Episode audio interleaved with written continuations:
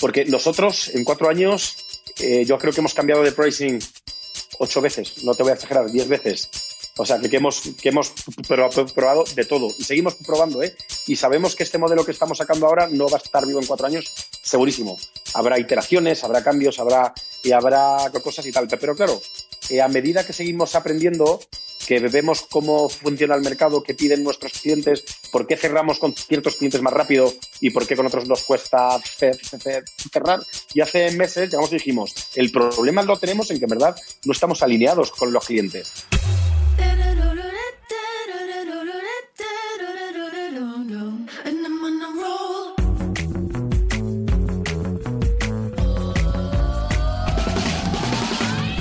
Hola, soy Fernando Trueba y esto es True Growth, un espacio para descubrir las historias de los emprendedores, ejecutivos y deportistas más destacados de México, España y Latinoamérica. Con este podcast busco compartir la experiencia de gente inspiradora que ha conseguido salirse del molde y ha luchado incansablemente para conseguir sus sueños. En cada episodio descubrirás historias fascinantes de crecimiento personal y profesional que te ayudarán a conocer los diferentes retos que enfrentaron cada uno de ellos y cómo salieron adelante hasta lograr sus objetivos. Si al término de cada episodio aprendiste algo, logré inspirarte, motivarte o simplemente que te cuestiones si realmente estás haciendo lo que quieres hacer, entonces habré conseguido mi objetivo.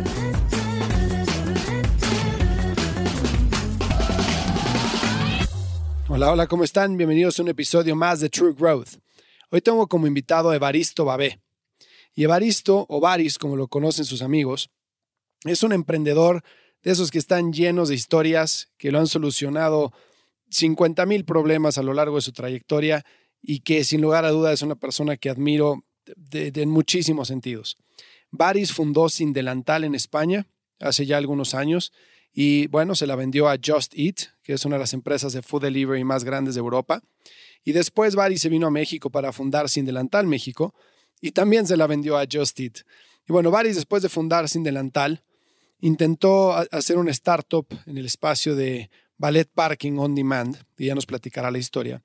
Y de ahí se dio cuenta que la empresa tenía que pivotear gracias a que escuchó muy bien a sus clientes y fundó Pulpomatic, que es un software as a service para manejo de flotillas para empresas. Estoy seguro que habrá miles y miles de aprendizajes en este episodio, así es que te recomiendo que te quedes hasta el final.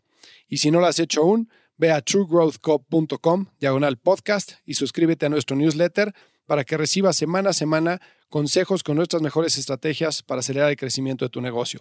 Yo soy Fernando Trueba y esto es True Growth Recuerda que el verdadero crecimiento se da cuando logramos expandir nuestros propios límites. ¿Qué onda, Evaristo? ¿Cómo estás? Muchísimas gracias por tomarte el tiempo de platicar conmigo. Al revés, a ti. Un gusto estar aquí. Hace tiempo te llevo siguiendo la pista y bueno, feliz, feliz de tenerte en el podcast. La verdad es que, digo, lo que has hecho a nivel emprendimiento me encanta. He escuchado muchas entrevistas tuyas y me encanta tu forma de pensar y tu forma de enfrentar los diferentes problemas que presentan los negocios, la forma de innovar. Eh, entonces, pues quería platicar contigo, como dicen los americanos, to pick your brain para saber cómo piensas tú, cómo haces el approach a diferentes costos. Gracias por tomarte el tiempo. Claro, nada, feliz, ya sabes. Oye, pues empecemos. ¿Por qué no? Este, para quien no te conoce, danos una breve reseña de quién eres tú. A ver, eh, esto es siempre lo más complejo, ¿sabes? ¿No? El, el quién eres. Pues eh, eh, soy Baristo Babé, pero bueno, me, llaman Baris, todo, el mundo me llama Baris. Eh, soy español, pero eh, llevo 10 años emprendiendo en México ya. Y he estado emprendiendo, la, la verdad, toda la vida. Fundé mi, mi primera startup en, cuando tenía 18, 19 años, en el 97, 98. y, y, hasta ahora he estado siempre vinculado a Internet, a startups y a sacar mis, mis propios negocios que como te contaba, los diez últimos dos años fueron en México, donde fundé una compañía que se llama Sin Delantal de Comida, eh, que se vendió en el año 2015. En el 2016 arranqué otro negocio que evolucionó a lo que es hoy el, el negocio que estoy, estoy sacando, que, que se llama Pulpomatic, que es un software de gestión de vehículos de empresa, básicamente. Así, resumido. O sea, se dice muy rápido, pero en una vida empezar tres compañías y vender una de ellas, digo, hay poca gente que lo puede hacer. Entonces, muchísimas felicidades por todo el éxito. Gracias. Oye, cuéntame, cuéntame, ¿qué te llevó? O sea, 19 años empezaste tu primer negocio. ¿Qué te llevó a emprender? Porque mucha gente, eh, y esto es algo que yo trato de retar mucho, no solo para mí, sino para mis hijos, etcétera. Creo que mucha gente tiene el camino muy claro en la vida de cuáles son los pasos que debe seguir, ¿no? Ir a la escuela, eh, después de ir a la escuela, pues entrar a la universidad, estudiar una carrera, salir de la universidad, entonces tener una novia o un novio o lo que sea, eh, después casarte o hacer pareja, después tener hijos, conseguir un trabajo, etcétera, ¿no? Que creo que no es una solución que le funciona a todo el mundo y que creo que la idea de que así debe ser la vida muchas veces a la gente le crea como conflictos internos de decir, bueno, pero yo estoy haciendo algo diferente, o yo no me quiero casar, o yo no quiero tener hijos, o yo no quiero ir a la universidad, o yo no quiero trabajar por una empresa, yo quiero hacer lo mismo. Entonces, como que hay muchísimo debate interno, ¿no? ¿Qué te llevó a ti a tomar la decisión de emprender desde tan pequeño? Sí, mira, me encanta la verdad cómo has, cómo has planteado la pregunta, porque no es solo un, un que, que, o sea, qué fue lo que te, te, te, llevó a eso, sino también cómo queremos todos que va a ser nuestra carrera profesional después, ¿no? Y es algo que ahora estoy pensando muchísimo porque cuando hablo con gente ahora de, de 17, 18, 20 años que, están queriendo saber qué hacen, eh, claro, lo, que nos venden o lo que a, todos nos contaron es que tú estudias, luego haces una carrera, luego sales a un trabajo, de ahí va a ser todo lineal para arriba bien y no hay nada más falso que eso. Es decir, la vida luego laboral está ya llena de altibajos, de cortes, de veces que estás arriba, de veces que, estás abajo y todo, todo, eso, eso, cambia. Y, y, claro, que, creo que muchísima gente se frustra cuando llega a los 30 por ahí y, ve que las cosas no eran como se las habían contado y que todo eso es complicado, que para mí en verdad, yo en verdad llevaba ese camino. es decir, lo que, lo que yo tenía en la cabeza cuando tenía 16, 17, de 10, 18 años era hacer una carrera y era eh, eh, acabar típico, ¿no? En una consultora o en un gran despacho de abogados, eh, haciendo la carrera, que, que, ya me mete en me tengo que, me tengo que, casar joven, comprarme una casa, tener dos perros, dos coches, la hipoteca, la tele, ¿sabes? Y la vida hecha y ya está. Y, sigues para allá, ¿no? Pero de pronto a mí y ahí luego pasaron varias cosas, ¿no? Que fue, una es, me acuerdo que un amigo, y esto sí lo tengo grabado, me contó cómo había sido su primera experiencia laboral y tal, y a mí algo que me horrorizaba mucho era estar metido como en un cubículo, ¿no? Como de, oye, voy a ser uno más de una gran empresa, voy a tener que, hacer esto y todo el otro, pero además, claro, a mí, como además yo era tartamudo, y lo sigo siendo, eh, a mí me daba pánico hablar por teléfono, y claro, eh, o sea, que, que, ahora estoy todo el día llamando, imaginarás, pero claro, cuando tienes cuando, cuando tienes 18 años lo ves diferente, ¿no? Lo ves con miedo, lo ves, esto va a ser un impedimento para mi carrera laboral, eh, me va a ser imposible llegar lejos, me van a juzgar porque me trabo cuando hablo. Y claro, eh, te, da, da pánico. Y eso a mí se me juntaba con un, oye, ¿de verdad voy a, voy a tener que estar, como se ve en las películas, ¿no? ese cubículo, eh, con la foto ahí de no sé quién, con una maceta, con una planta y, ¿sabes? Y cuando te corren del trabajo sacas una caja de cartón y metes tus cosas y te vas. Qué angustia, ¿verdad? De vida. O sea, yo, yo así lo veía, ¿eh? Y entonces pensé que en verdad yo lo que yo quería era tener control de mi propio futuro. Básicamente es, oye, eh, por lo menos voy a intentar decidir qué, quiero ser, ¿no?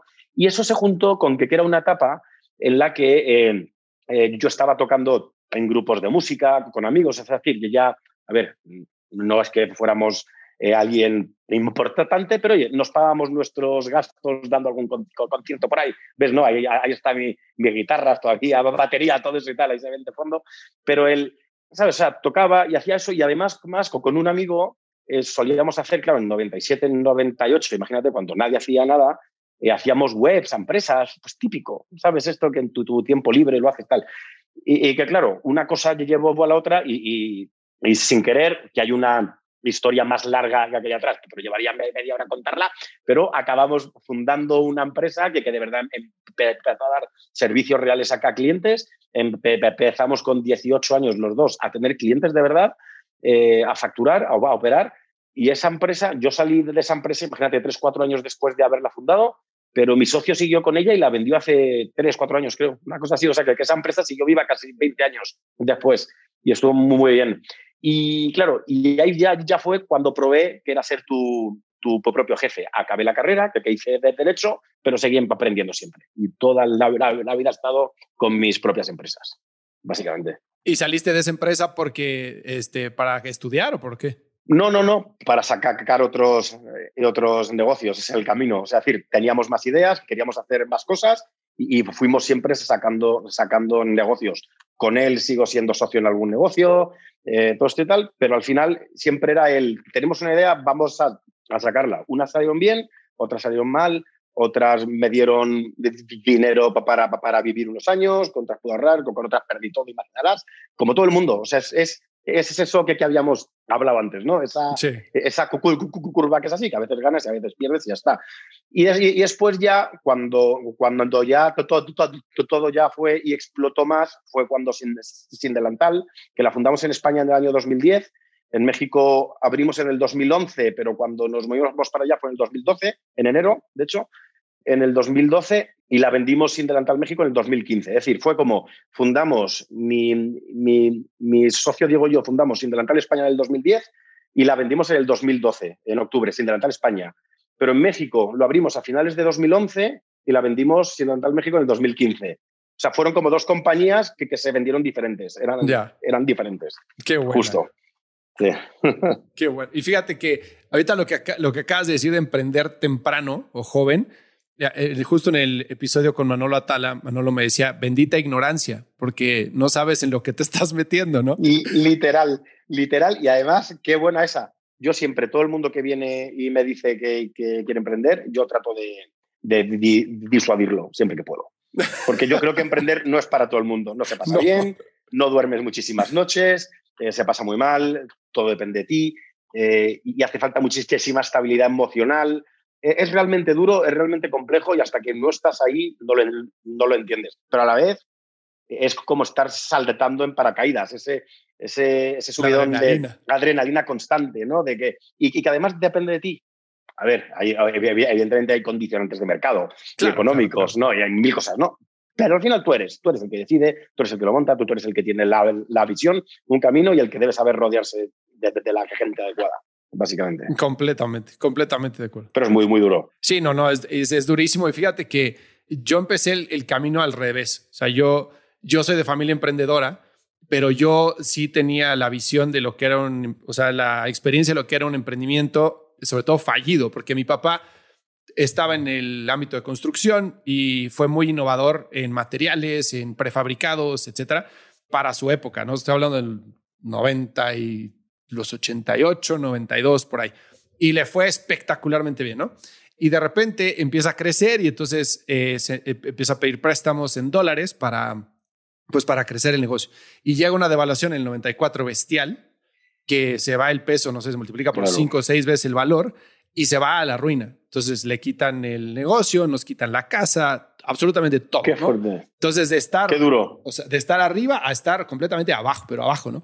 Entonces yo cuando estudié, este, como que tenía, siempre fui de espíritu emprendedor. Yo soy muy malo para, o sea, tengo problemas con la autoridad, siempre lo digo porque, o sea, no me gusta nada.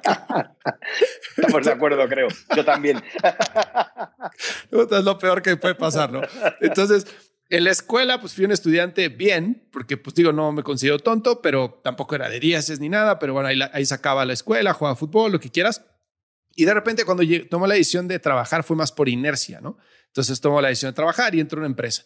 Y entonces siempre lo pensé como voy a aprender de la empresa para después yo emprender. Y creo que no hay nada más falso que eso, porque si aprendes de procesos, si aprendes de estructura organizacional, si aprendes de toma de decisiones, aprendes de liderazgo, etcétera, muchas cosas que te sirven en el emprendimiento, pero realmente lo aprendes desde un lente completamente opuesto, ¿no? Porque pues en, la empresa, pues, o sea, si agarraste y le metiste, por decir algo, dos millones de pesos un anuncio de televisión y no funcionó, bueno, pues son dos millones de pesos que quemaste y la siguiente, ¿no? Pero en tu empresa, pues quebraste, ¿no? Entonces, yo tardé mucho tiempo en saltar este, del corporativo al emprendimiento por eso, ¿no? Pero ahorita que mencionabas el tema de, de pasarla mal, es bien difícil pasarla mal eh, siempre, pero es más difícil pasarla mal cuando ya alguien depende de ti, ¿no? Entonces, el emprender cuando eres joven, creo que es algo que si lo traes, pues ve por él, ¿no? Sí, sí. Y tú, pues obviamente es algo que hiciste y que lo hiciste muy bien. Justo.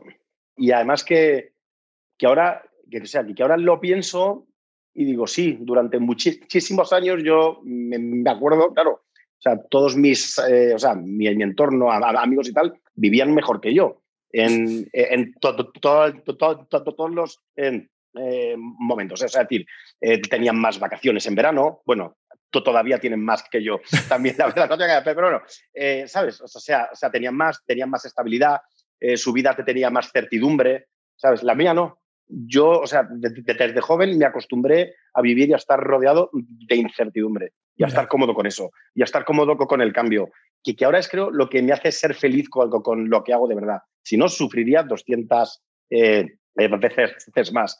Pero creo que, que haber arrancado joven con eso y haberlo pasado mal a veces y, todo esto, que es además normal, pero creo que te curte de cierta forma, ¿no? O sea, claro. te da esa...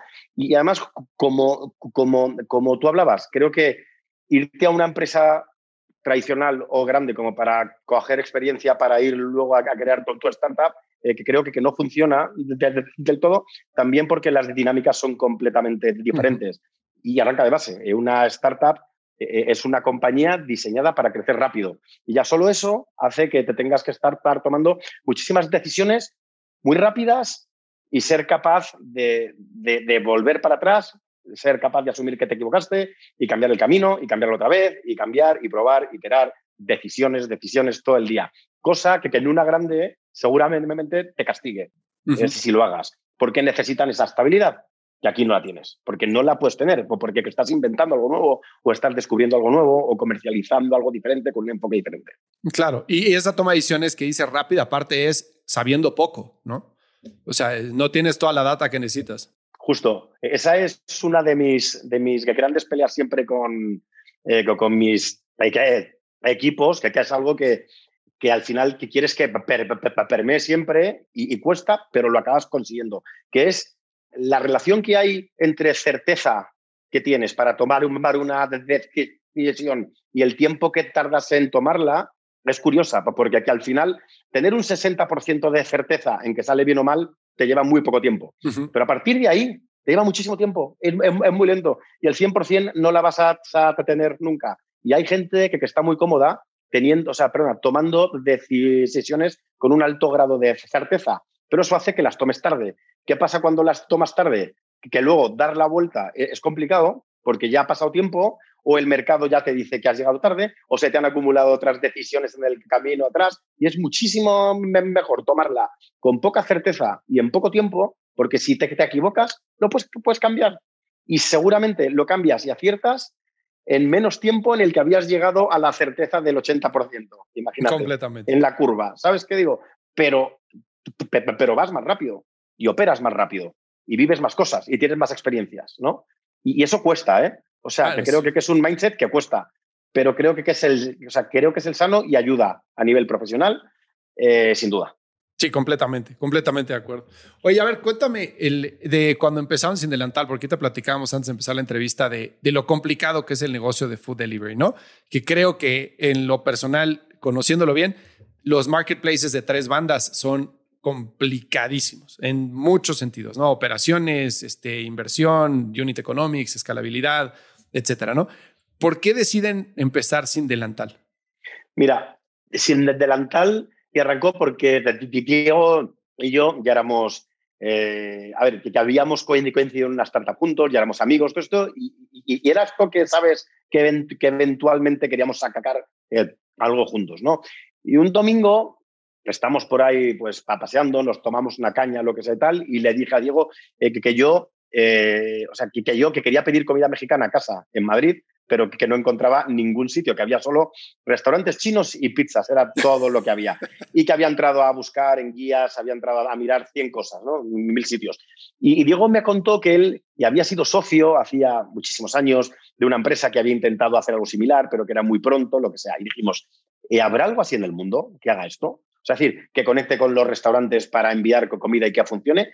Y en, con, con encontramos a Justit, que eran ingleses y que eran los más grandes del mundo en ese momento, y encontramos eh, unos turcos, curiosamente, que eran enormes en Turquía, Yemek Sepeti, me acuerdo, se llamaban, que eran brutalmente grandes en Turquía. Y dijimos, esto tiene sentido, es decir, eh, si hay alguien que está eh, generando negocio con esto, vamos a, armarlo.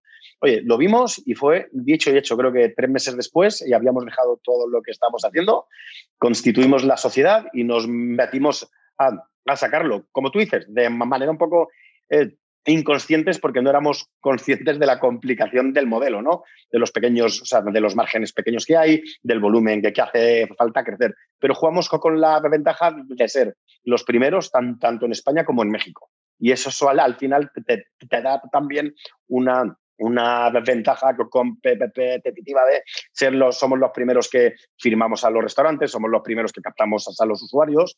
Sí, con menos recursos que nuestra competencia, lo que sea, pero ya eso o sea, sí, hace que lo veas eh, diferente, ¿no? También.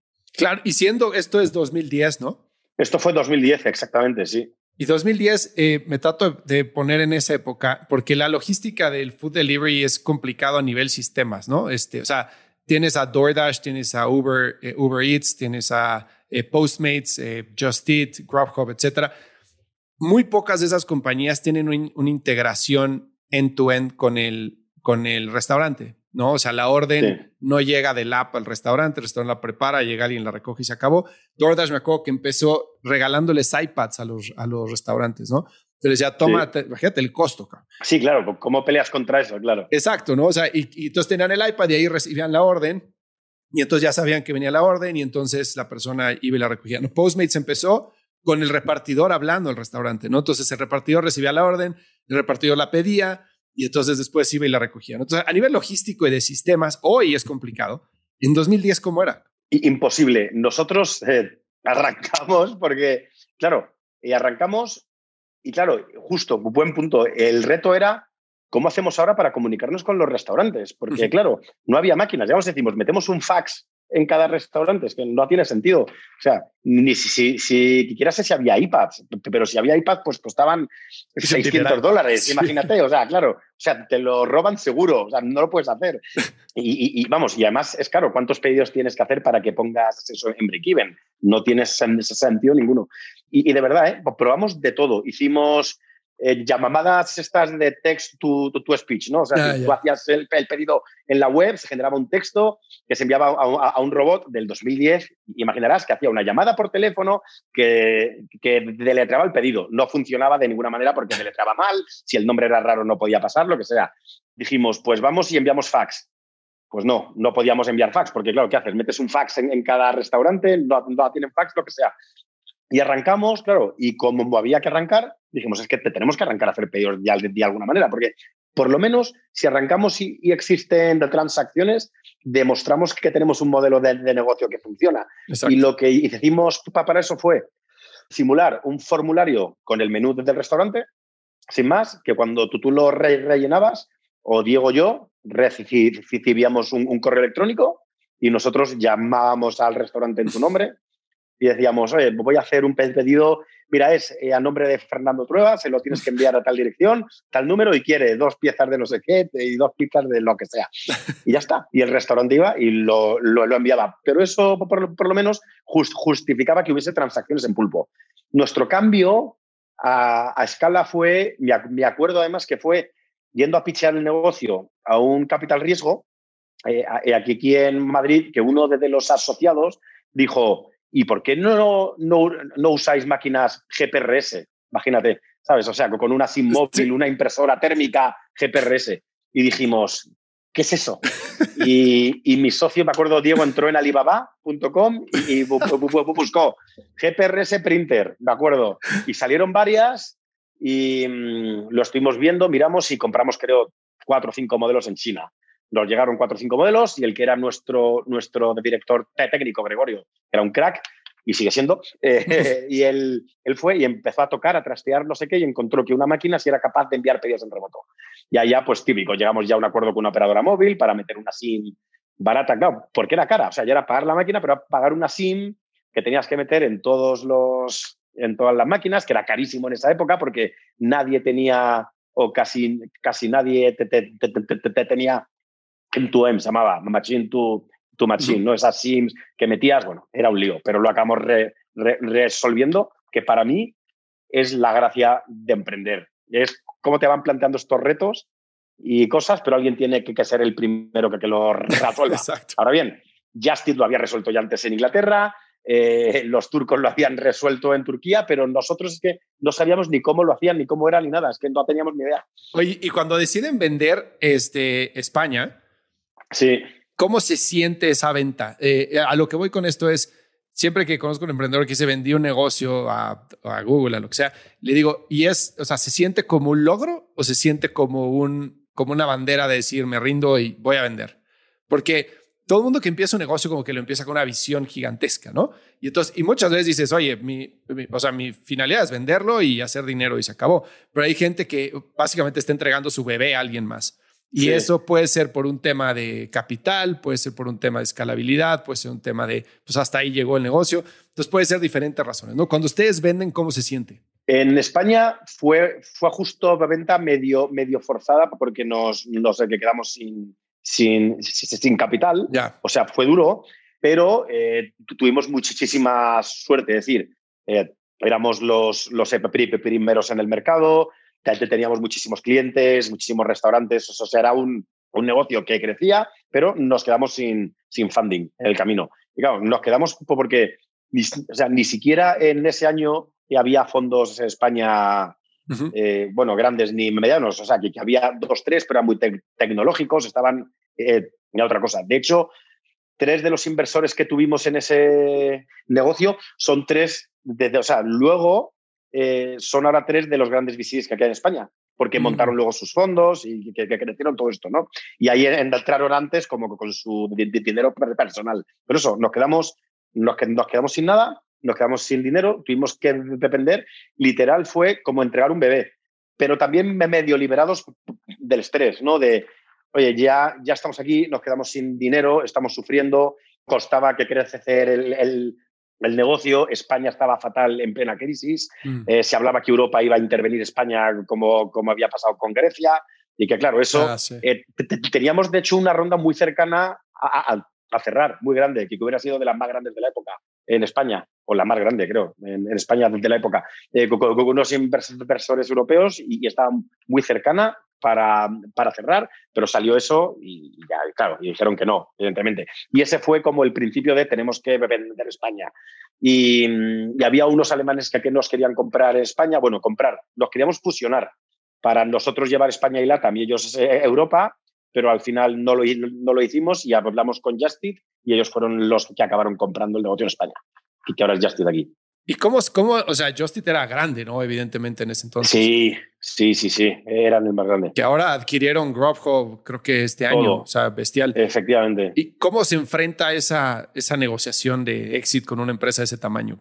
Fue, la verdad fue todo, todo un reto y yo, esa venta de España, fíjate, más que la de México, que, que, fue muchísimo más grande y en otras, y en otras eh, circunstancias muy diferentes, para mí, yo siempre considero y recuerdo que para mí mi, gran salto profesional, es decir, lo que me hizo madurar como profesional de verdad y enfrentarme eh, a, a días duros, momentos duros, negociaciones complejas, fue la venta de sin, sin, delantales España.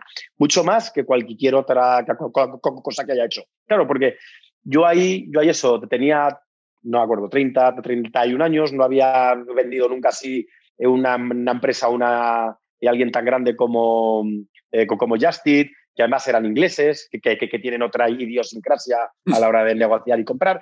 Y claro, me acuerdo de, días de, eh, llegar a una reunión con nuestros abogados, que, llegaban aquí los ingleses y éramos eh, dos, dos de nuestro despacho de abogados y yo.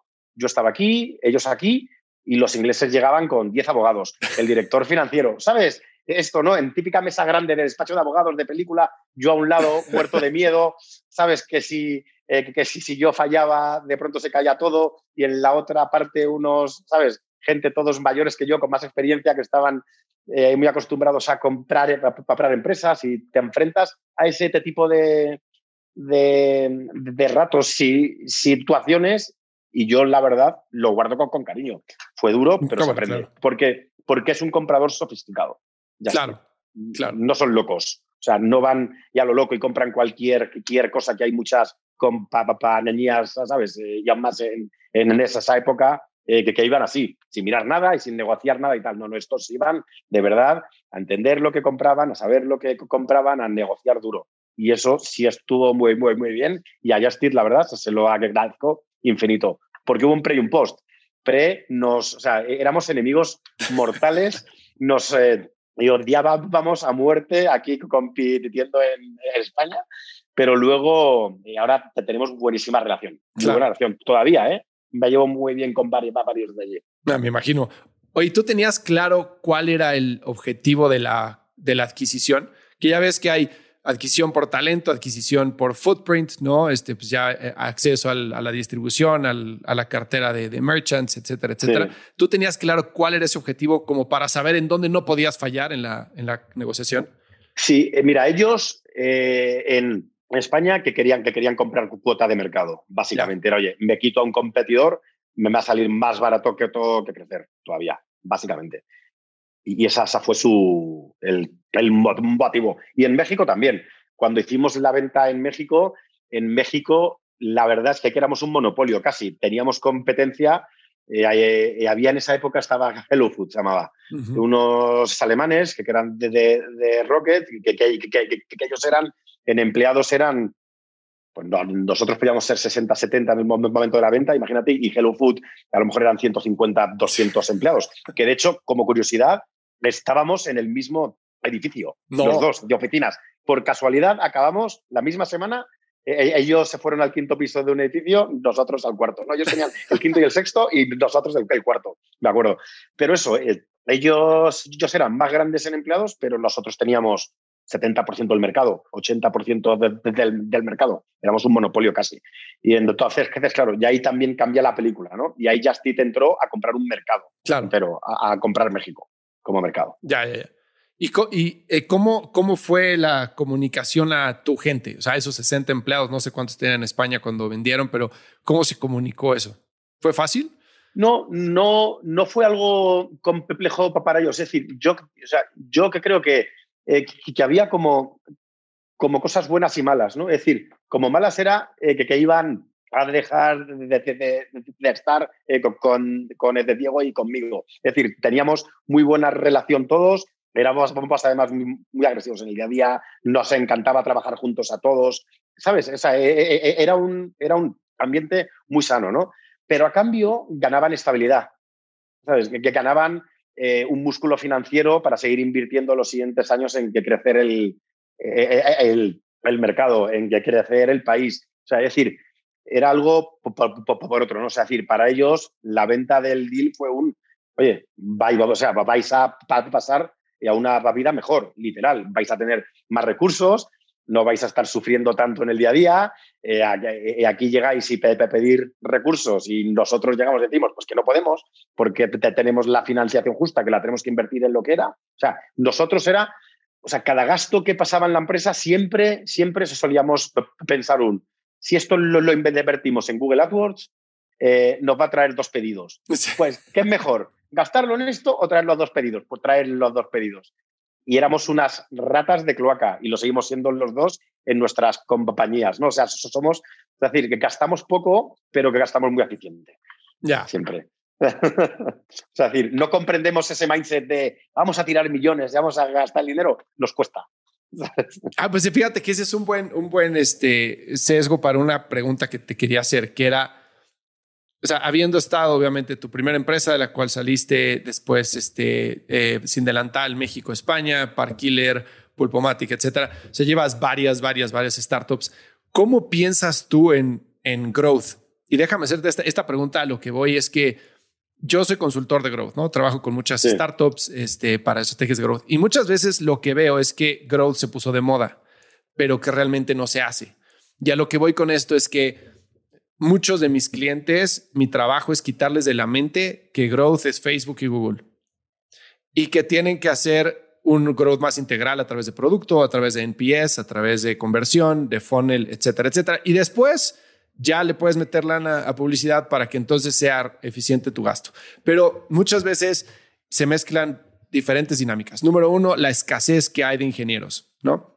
Y de product developers. Entonces, como hay escasez, entonces el roadmap se mueve muy lento. Entonces, llega la presión del inversionista de que tienes que llegar a un este, recurring revenue de tal y crecer tanto por ciento mes a mes y entonces sabes que el roadmap no te alcanza porque tu funnel convierte a 1%, y dices, pues tiene que convertir a 5, pero para esto hay que hacer esto, entonces me tardo seis meses. Entonces dicen, pues ahora le aventémosle dinero para que crezca, ¿no? Entonces, esa dinámica de manejo entre eficiencia de producto, NPS, servicio y publicidad, como que es muy difícil de manejar para las empresas, ¿no? ¿Tú cómo piensas en, en crecimiento acelerado para tus negocios? Mira, literal, exactamente como, como tú acabas de contar. Para mí, eh, se basa en, en, datos y en datos en todos los aspectos. Es decir, no es solo un tema de voy a soltar dinero ya. O sea, que eso es lo fácil, pero creo que eso no, asegura un negocio. Eh, que creo que aquí al final, eh, si, es, si estamos aquí para el long run, para, para el largo plazo, creo que no vale solo con estar tirando dinero, pagando marketing, todo, no, no vale eso nada más. Que creo que temas como la satisfacción del cliente, como que, que el producto esté bien, bien diseñado, o hasta temas, fíjate, que tu equipo esté bien. Sí. O sea, si influye y si, y si permea afuera, en, eso es crítico. Y una vez que tengas todo, todo eso, ya si quieres ve, invierte. Pero, que, que, que, creo que, que, sin que tengas bien los cimientos antes del producto, de los fans de conversión, que entiendas cómo funciona, de todo, eh, es, que, es que no va a salir. Yo eso me acuerdo, me acuerdo temas que hicimos de, de growth, por ejemplo, en, en Sin Delantal, recuerdo uno eh, que, que, que, además viene muy al caso con esto, era de, veíamos que, que nuestra tasa de repetición de pedidos era baja. Mm. Y entonces, claro, la gente pedía, pero luego no repetía, mucho.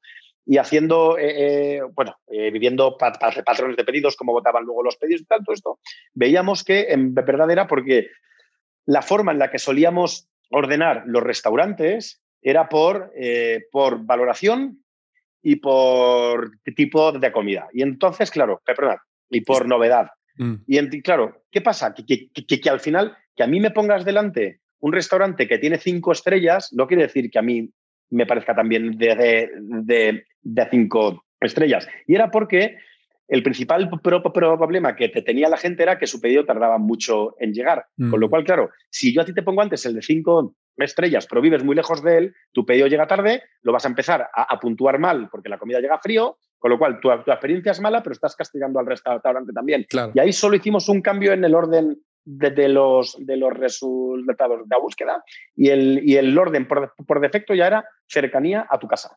Fíjate, eso es algo tan tonto como eso. Eh, pero ni siquiera, o sea, y aunque tuviese mala puntuación, te lo poníamos arriba. Y eso cambió completamente la experiencia. Porque el racional era, la gente que pide comida ya tiene hambre cuando está pidiendo comida. Claro. Ya está. Es que, o sea, tú no sabes cuándo vas a tener hambre. Tú cuando pides comida ya tienes hambre. Y si esperas, y claro, todo el mundo cuando pasa una hora y, tienes hambre te pones de mal humor.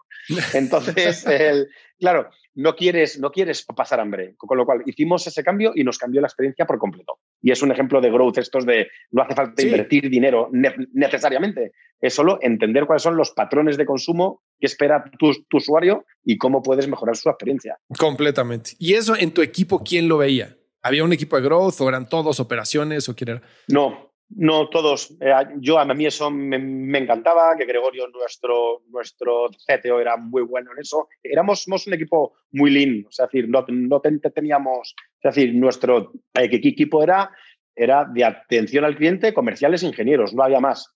El resto de cosas lo poníamos o Diego, mi socio, o el CTO o yo. Éramos, porque nos encanta. Y a mí las, las cosas de producto, de growth, de datos y tal, todo esto a mí me gusta muchísimo. O sea, que, yo, increíble. yo ahí, yo ahí se siguen bastante, me divierte. ¿Y cómo manejabas la, eh, tenías inversores, ¿no? Eh, sí. Y obviamente pues tenías unas metas que cumplir y un crecimiento que dar, etcétera. Y a veces estos descubrimientos como el que, el que contaste ahorita, que obviamente incrementan la recurrencia de compra, incrementan la conversión por sesión, etcétera, tardan en llegar, ¿no? O sea, los pruebas, haces un A-B test, tienes los datos, etcétera pero tienes la presión de, ese mes crecer tanto por ciento, ¿no? Entonces, ¿cómo manejas esa expectativa con los inversionistas para no caer en el error de pues, comprar crecimiento con dinero? Así. Mira, yo hago siempre el mismo error y es cuando empiezo la compañía, los dos primeros años, me creo que voy a vender eh, infinitos fantastillones de dólares, ¿sabes? Siempre lo creo y, y, y después la realidad me da el data en la cara. Oye, otra vez y eso me ha pasado en todas las compañías que he fundado siempre, siempre. En Pulpomatic también. Y, eso que, que, ya la arranqué con muchísima más experiencia y todo, todo esto, también fue igual. Creía que, es, es más, para que, para que, que te tengas una idea, ya hace cuatro años de pulpo, este año alcanzamos el número que puse como previsión de llegar en diciembre del primer año de operación, para que para que, para idea, Para, para que imagines eh, cómo, cómo son estas cosas. Ahora bien, ¿qué hago luego? Yo voy, oye, año uno me equivoco, año dos me equivoco. Después, under promise, siempre, siempre tiro los números al suelo. O sea, decir, prefiero dar la cara y decir, eh, los números van a ser bajos, pero que crecemos así y después ir por encima. Por, por ejemplo, este año, hasta este mes por ahora, hasta julio, respecto a la previsión que, hicimos en diciembre de comedia este año, lo estamos clavando, mm. clavando. Y no, es, es más, más alto. Eh, o sea, que, que, que, muy, muy bien. O sea, es decir, supimos ya entender un poco cuáles eran las dinámicas del negocio. Ahora bien, por atrás lo que hago es trabajar muchísimas cosas eh, para intentar que crecer. Y ahora, claro, y ahora ya, eh, ahora estoy en un SaaS B2B, cambian muchísimo las, las dinámicas. Y ahora ya no puedo llegar a Google AdWords o a Groupon cuando hacían, en su día lo que sea, invertir ahí y me trae un millón de clientes. Ahora ya no, no va así. Y ahora ya va de, oye, pues eh, tenemos que sacar esta feature que seguramente nos dé, eh, nos, nos venga bien para cerrar este, este, este, tipo de clientes, o vamos a acelerar el funnel haciendo estos descuentos aquí, o vamos a dar esta feature, o vamos a regalar un mes, o vamos a, ¿sabes? O sea, ya, ya juegas a otras cosas, ¿no? Pero, pero sí estás también todos los días intentando hackear tu funnel, intentando hackear el producto para que tu, tu, eh, eh, equipo de ventas cierre más, claro. Fíjate que ahorita que decías, o sea, los negocios de SaaS me encantan, es una maravilla. O sea, es una, a nivel unit economics, este, lifetime value, es una, una, una, una maravilla, ¿no? Y creo que el, eh, bueno, nada más resumiendo lo que contaste, es un tema de manejo de expectativas, ¿no? Con los inversionistas, con el equipo y con todo. Con todo el mundo y contigo mismo.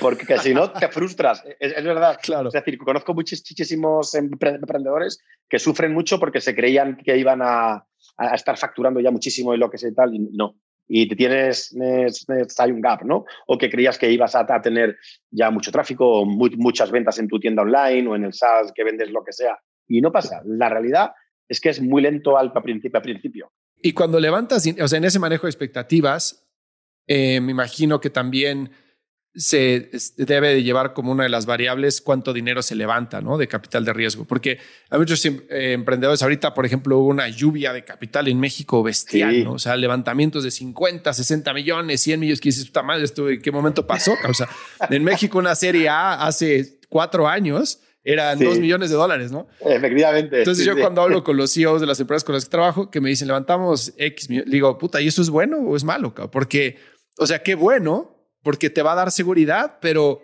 qué malo, porque también las expectativas se van al cielo y realmente qué tanto tienes un product market fit como para cumplirlas, ¿no? Entonces se convierte en un problema el levantamiento de capital. Entonces, ¿tú cómo manejas eso?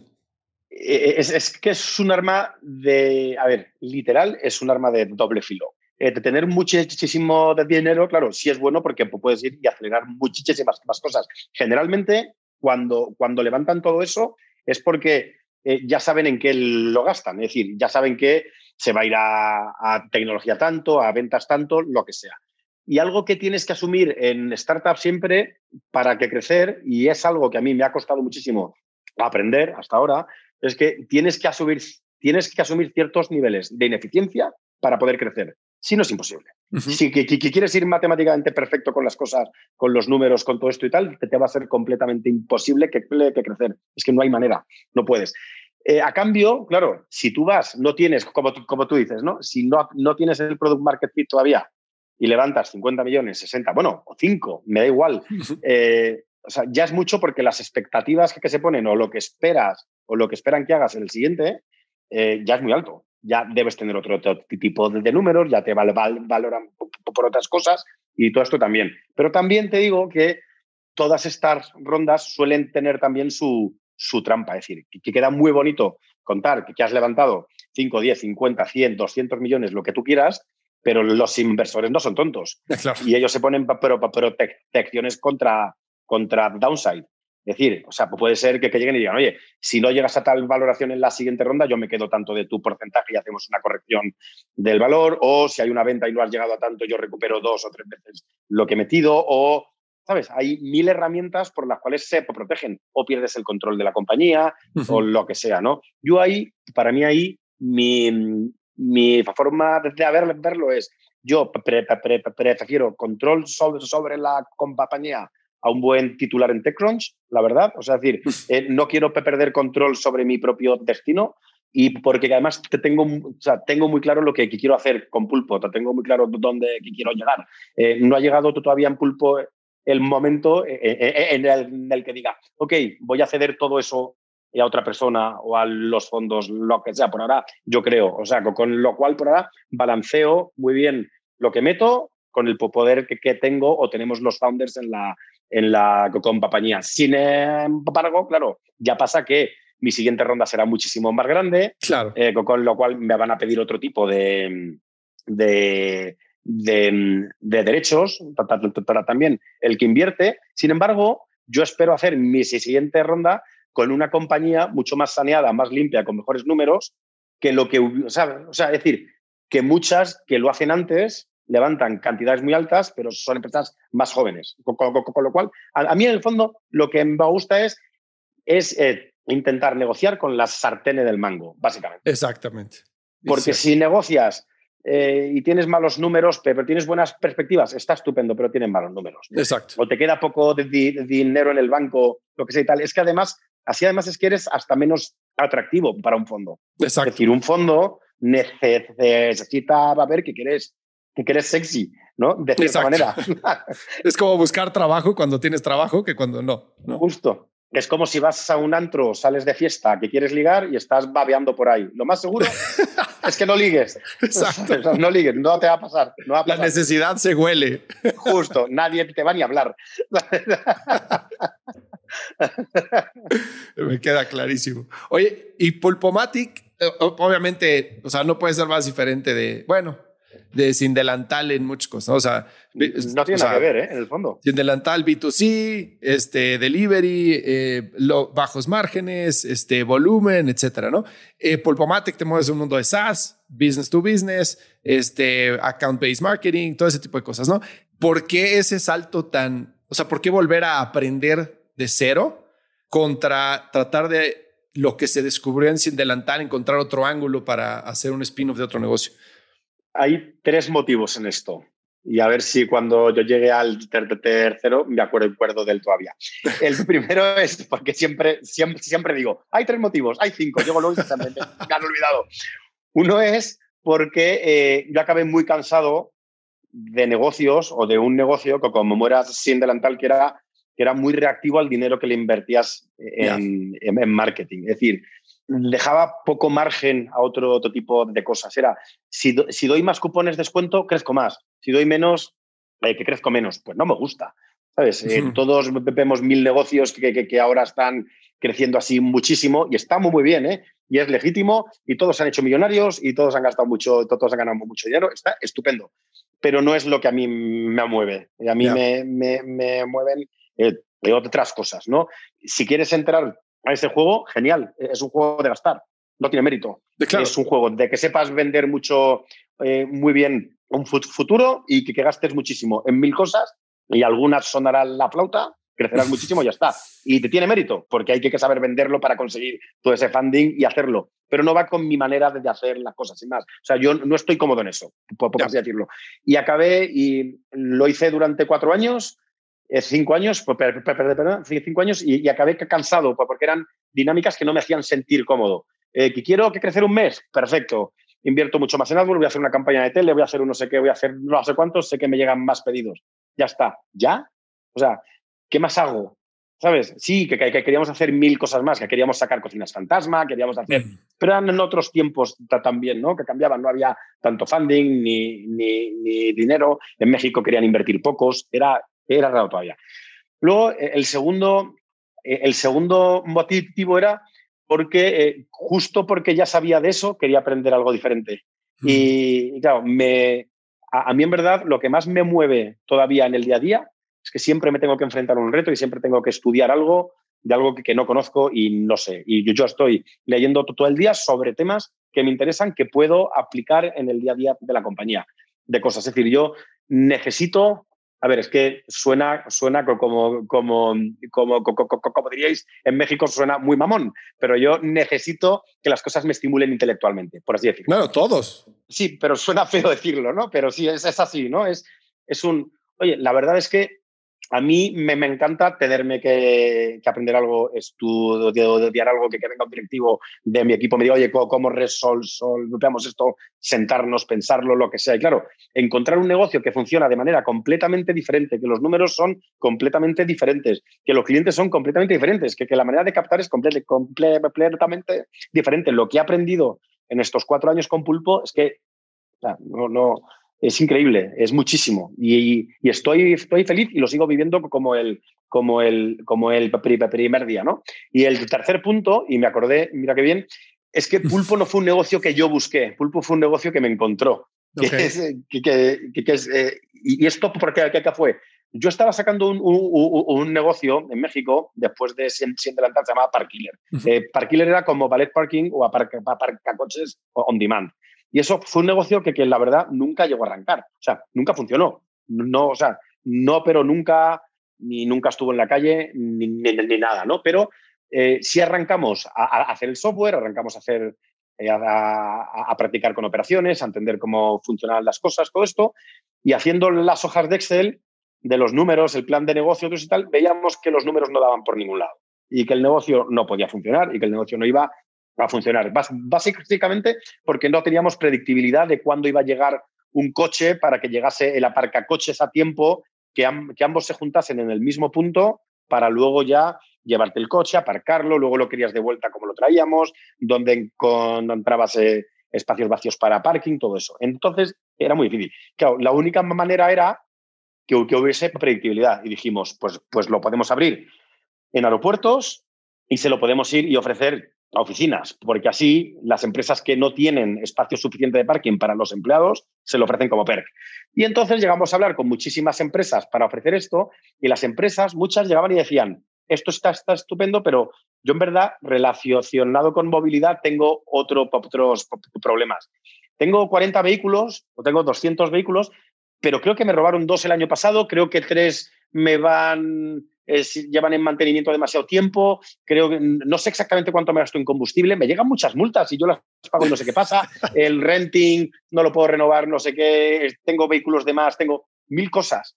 Claro, cuando eso lo, em, em, lo, empiezas a oír una y otra vez y otra vez y otra vez, te metes más a fondo y encuentras que hay una ineficiencia en un mercado que ni conocías, empecé a hablar con los incumbentes, a entender mejor el sector, con más flotas, y ya fue como, como llegamos a, a pulpo. Y lo que pasó fue, Parkiller, matamos el servicio de, de aparcacoches on demand, pero la empresa siguió ofreciendo servicios a otros, perdón, a, o sea, servicios digitales a conductores particulares. Ah. Y ahora es una, una, empresa, o sea, es así, sigue viva, eh, tiene un, un equipo, están además ahora eh, están ahora haciendo ronda de inversión porque están sacando un software muy potente de gestión de parkings, pero es una app que, que se llama GoPancho, eh, en la cual ahí, ves tus multas en, tiempo real, puedes pagar el peaje, o sea, te tienes como todo, integrado en una app. Eh, para, el, para, el conductor. Sigo siendo socio, pero realmente Pulpomatic es un spin-off de ese negocio. Ya. Claro, o sea, yo lo saqué de Parkiller Parkiller luego se, renombró GoPancho, el, el, que era el CTO se quedó como CEO y sigue, y, sigue con, con, el negocio, y hizo una ronda, ahora está sacando otra y Pulpo siguió su camino también, por otro lado. Que aparte es un negocio de nicho, ¿no? O sea, el manejo de flotilla es como eh, eh, el llegar primero es el que gana el mercado, ¿no? No tanto. Fíjate, fíjate que, que al final nosotros tenemos flotas de, de todo, todo, tipo. Es decir, que tenemos desde reparto de última milla eh, tenemos larga distancia camiones, eh, pero tenemos también como clientes funerarias que, tienen vehículos y ambulancias que tienen vehículos y constructoras. Eh, o tenemos una de las grandes empresas de recursos humanos del mundo, una marca que todo, el mundo conoce, es cliente nuestro y, tiene ahí toda su flota de comerciales y directivos metido. Tenemos farmacéuticas de las gigantes, o sea, tenemos muy, muy, muy, muy buenos clientes, muy grandes, pero son flotas de lo más variada. Y claro, luego piensas y casi todas las empresas del mundo eh, y, eh, eh, tienen algún tipo de, flota. El que distribuye comida, eso, la, funeraria que, que, te contaba, una empresa de grúas o una empresa de plantas eléctricas, una flota de taxis, vehículos turísticos de los que te llevan de Cancún al aeropuerto, o hay millones y millones, millones de flotas. Claro, ¿qué, ¿qué pasa? Hay muchísimos servicios que se ofrecen ahora a mí mismo y a las flotas. Eh, están las empresas que ofrecen GPS o sensores para sacar datos eh, de telemetría, están las de renting y leasing que les, que, les rentan o, o arriendan los, los, vehículos, hay empresas de ruteo, hay empresas de, todo tipo. Pulpo lo que hace es eh, facilita el acceso a todos esos datos que ahora tienes de distribuidos. Es decir, Pulpo ayuda a sus clientes, sean muy pequeños. Nuestro cliente más, más pequeño tiene, creo, tres, cuatro vehículos al más grande, que nuestro cliente más grande tiene unos 8 o 9 mil vehículos ahora mismo, eh, eh, te tiene visibilidad completa de lo que, que pasa con su, flota. No se le pasa ninguna renovación de un vehículo, no se le pasa ningún mantenimiento, eh, sabe la, la, eficiencia y el rendimiento de combustible, te tiene control sobre todos sus gastos, o sea, sabe todo lo que pasa, todo. Qué bueno, qué bueno. Ese, ese es el valor, o sea, vendemos transparencia para que tomen mejores decisiones con un activo tan caro como son los vehículos. Claro, y la belleza de ese negocio es que el, el, el switching cost para la empresa es altísimo, ¿no? Efectivamente, justo, porque Pulpo es nuevo y para Pulpo no tienen que cambiar nada, porque Pulpo es un segmento nuevo. Y una vez que entra Pulpo, cambiarse ya es muy difícil, porque nosotros somos los únicos que, que, no tenemos intereses ocultos, digamos. Es más, nosotros ni siquiera cobramos por el número de vehículos que tienen, mm. porque nuestro incentivo final es reducir el número de vehículos que tienen. Es, como eh, el, enfoque de Pulpo sería como el de una compañía aérea. En una compañía aérea lo que quiere es tener los vehículos volando y llenos el mayor número de tiempo. Y el, y el tiempo que el vehículo, perdón, que, que el avión esté en tierra o en pista está mal, no ganan dinero. Eh, entonces, claro, nosotros queremos que los vehículos de nuestros clientes estén circulando el mayor número, número de tiempo. ¿Qué impacto tiene eso?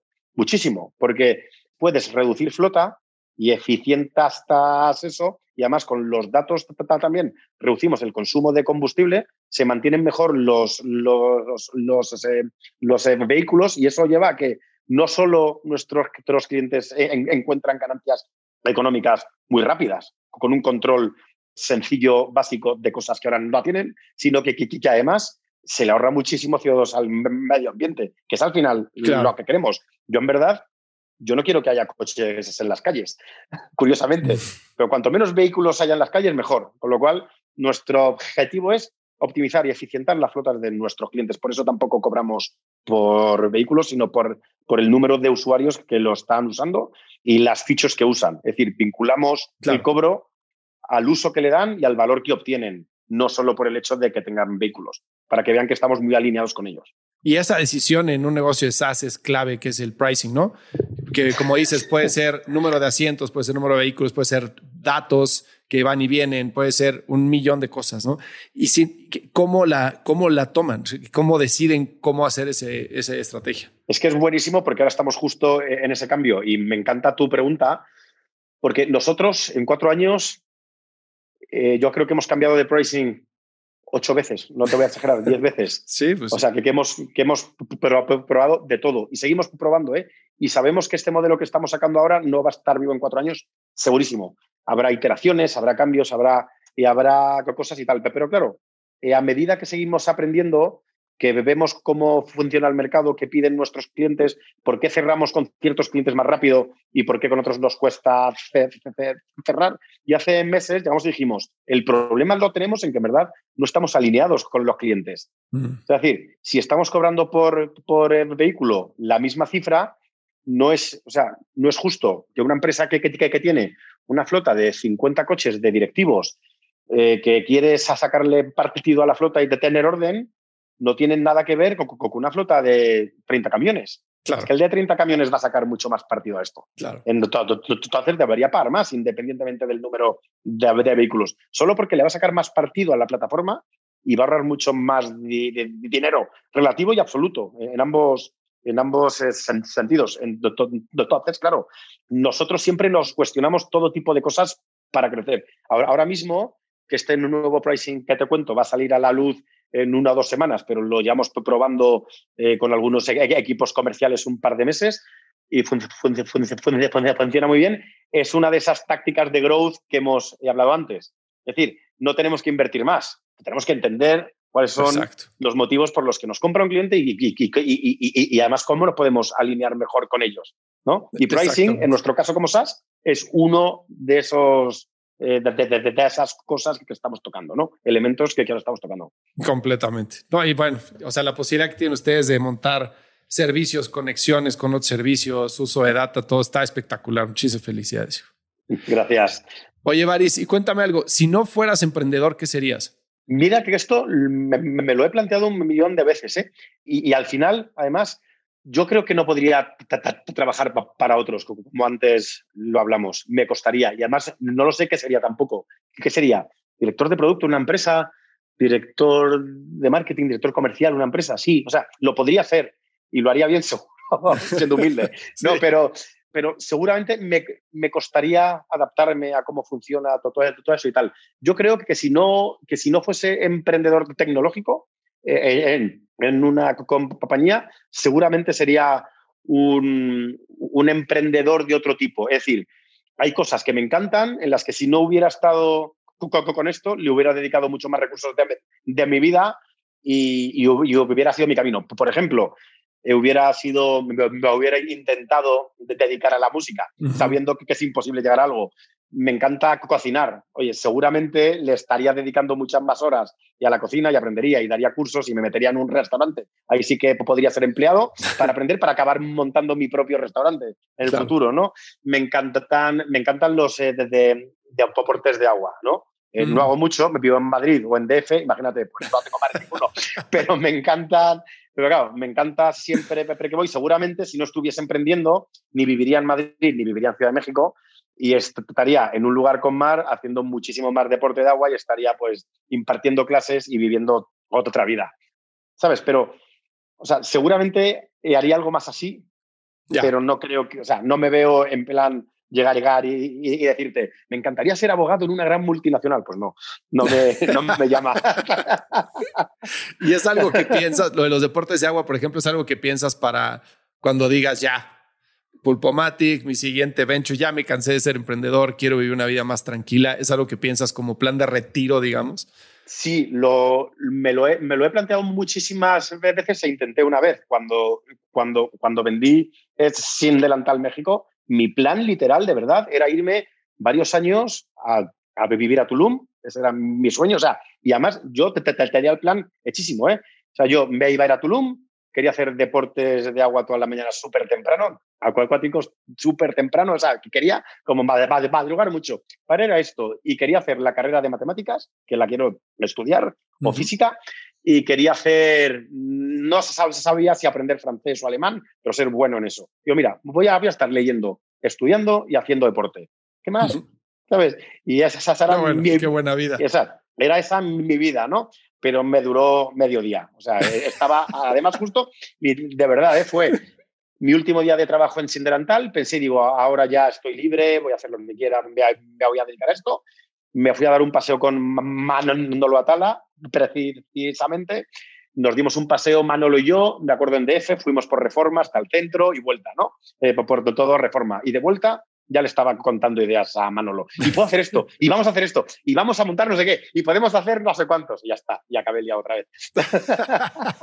o sea que lo quiero hacer y ojalá lo pueda hacer, me encantaría. O sea, no me quiero morir sin haber llegado y decir, eh, cumplí mi sueño de vivir en la playa, vivir cerca del mar y hacer mucho deporte y leer mucho y estudiar cosas. O sea, no quiero no hacerlo en mi vida porque me arrepentiría segurísimo, pero no sé cuándo ni cómo, la verdad, por ahora, por ahora. Porque ahora estoy muy, muy bien. Y deja hacerte una pregunta que luego me ayuda a descubrir cosas de las personas con las que platico, que es, ya ya te pregunté un chorro de cosas, pero si tú estuvieras en mi papel, ¿Sí? ¿qué te preguntarías tú a ti que no te he preguntado yo? Mira, y algo que, algo que creo que, que, es, que es siempre, siempre buena es, es sobre los, sobre los aprendizajes en lo bueno y en lo malo. Eh, al final, ¿no? Que, que sí creo que, que, es algo clave de saber de ver de, de, de, alguien, que, que, además yo hago siempre, ¿eh? cuando alguien en mi equipo o hasta yo mismo, cuando me equivoco con algo y tal, siempre, siempre hago un post-mortem eh, para ver qué aprendo. Y yo, pues eso, es decir, decir, que quería saber qué has aprendido de todo esto. ¿Y qué has aprendido? ¿Qué son esos aprendizajes que guardas como tesoro? Mira, a nivel vital, eh, creo que, o sea, que creo que hay dos, tres que, siempre tengo ahí y doy, y, doy vueltas. ¿no? Uno es el, el no anclarse en el pasado, es decir, eh, muchísima gente se vuelve nos, nos, nostálgica y pierde perspectiva del futuro porque se ancla a un pasado que para ellos siempre fue mejor, ¿no? Yo sí saco fotos cuando viajo, me encanta lo que sí tal, pero jamás las miro. No sé por qué.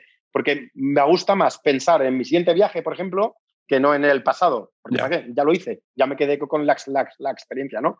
Eh, que creo que creo que, que otro aprendizaje es el que, que al final las cosas al final dependen de ti mismo. Es decir, eh, sí, sí es clave, y ahora voy a ir a eso como siguiente, pero sí, sí es clave rodearte de buenas personas siempre, familia, amigos y trabajo, y alejarte de la gente que no te claro. suma, sin duda. Eso es siempre. Pero también pasa, y se ve mucho, que es, que es el responsabilizar a otros a circunstancias externas o a otras personas o lo que sea de tus propios fracasos o de no poder avanzar y tal. Y me queda claro que esas circunstancias y cosas que están ahí. Pero si tú te conformas y dices, como está ahí, pues ni siquiera lucho, claro. pues ¿cuál es la gracia? ¿Sabes? O sea, decir, oye, por, el, por lo, lo, lo, menos todo lo que pueda depender de ti, pelealo y hazlo, ya está. Lo que no, o sea, lo que no puedas, me queda claro que no puedes. O sea, yo ahora puedo querer ser eh, delantero del, Real Madrid y sé que no voy a poder, ¿no? Pero si me gustase el fútbol, seguramente intentaría ser eh, el, mejor jugador de mi edad, de mi barrio. ¿Sabes qué digo? No, pero no sé, pelea, pero no pienses, no, es que hay otro que está jugando mejor, pues seguramente es que entrene más, que sea, ¿no? Eso uno. Y después, si hay otro, que lo empato con, con aprendizaje profesional y, y, que antes te habla que es el rodearse de buenas personas. Mm. Eso es, yo creo, lo más importante del mundo. Es decir, oye, si alguien te hace ruido, de verdad, aléjate.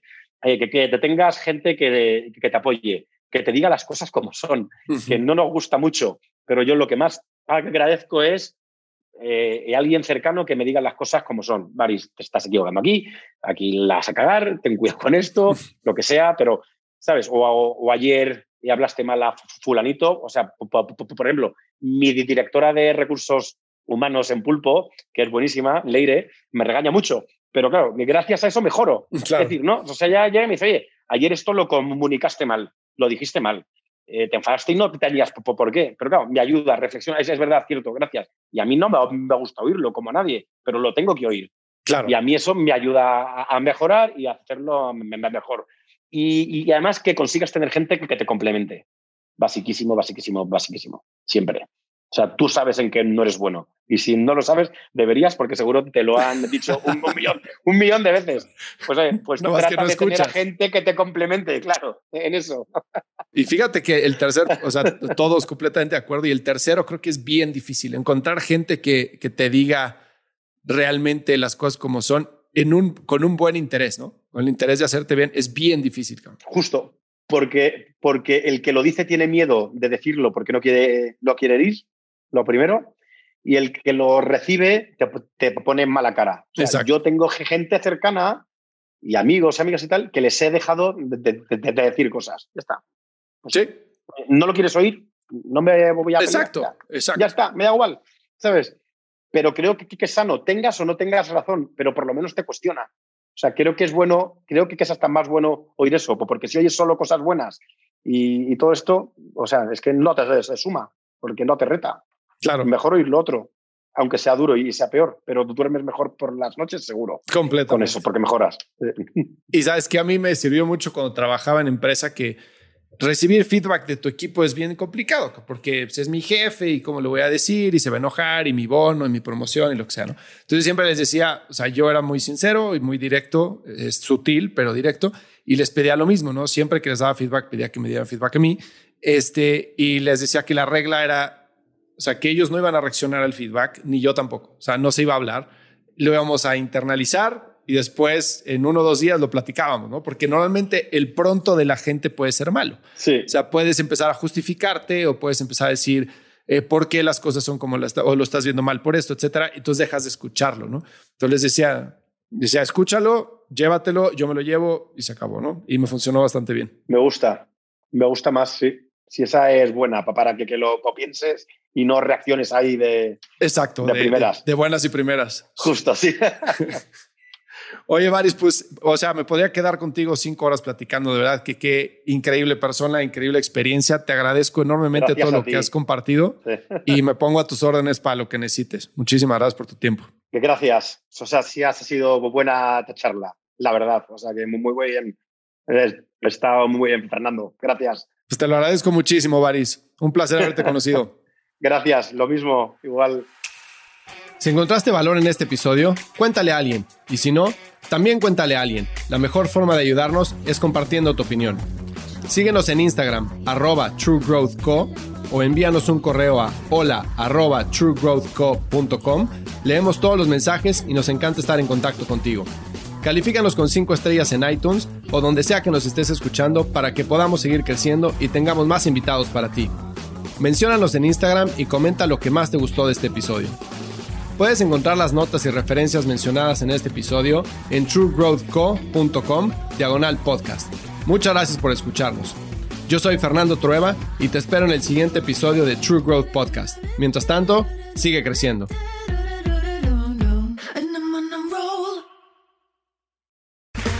Okay, round two. Name something that's not boring.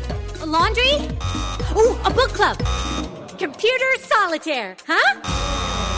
Ah, oh, sorry, we were looking for Chumba Casino. That's right. ChumbaCasino.com has over 100 casino style games. Join today and play for free for your chance to redeem some serious prizes. ChumbaCasino.com. No purchase necessary. Full prohibited by law. 18 plus terms and conditions apply. See website for details.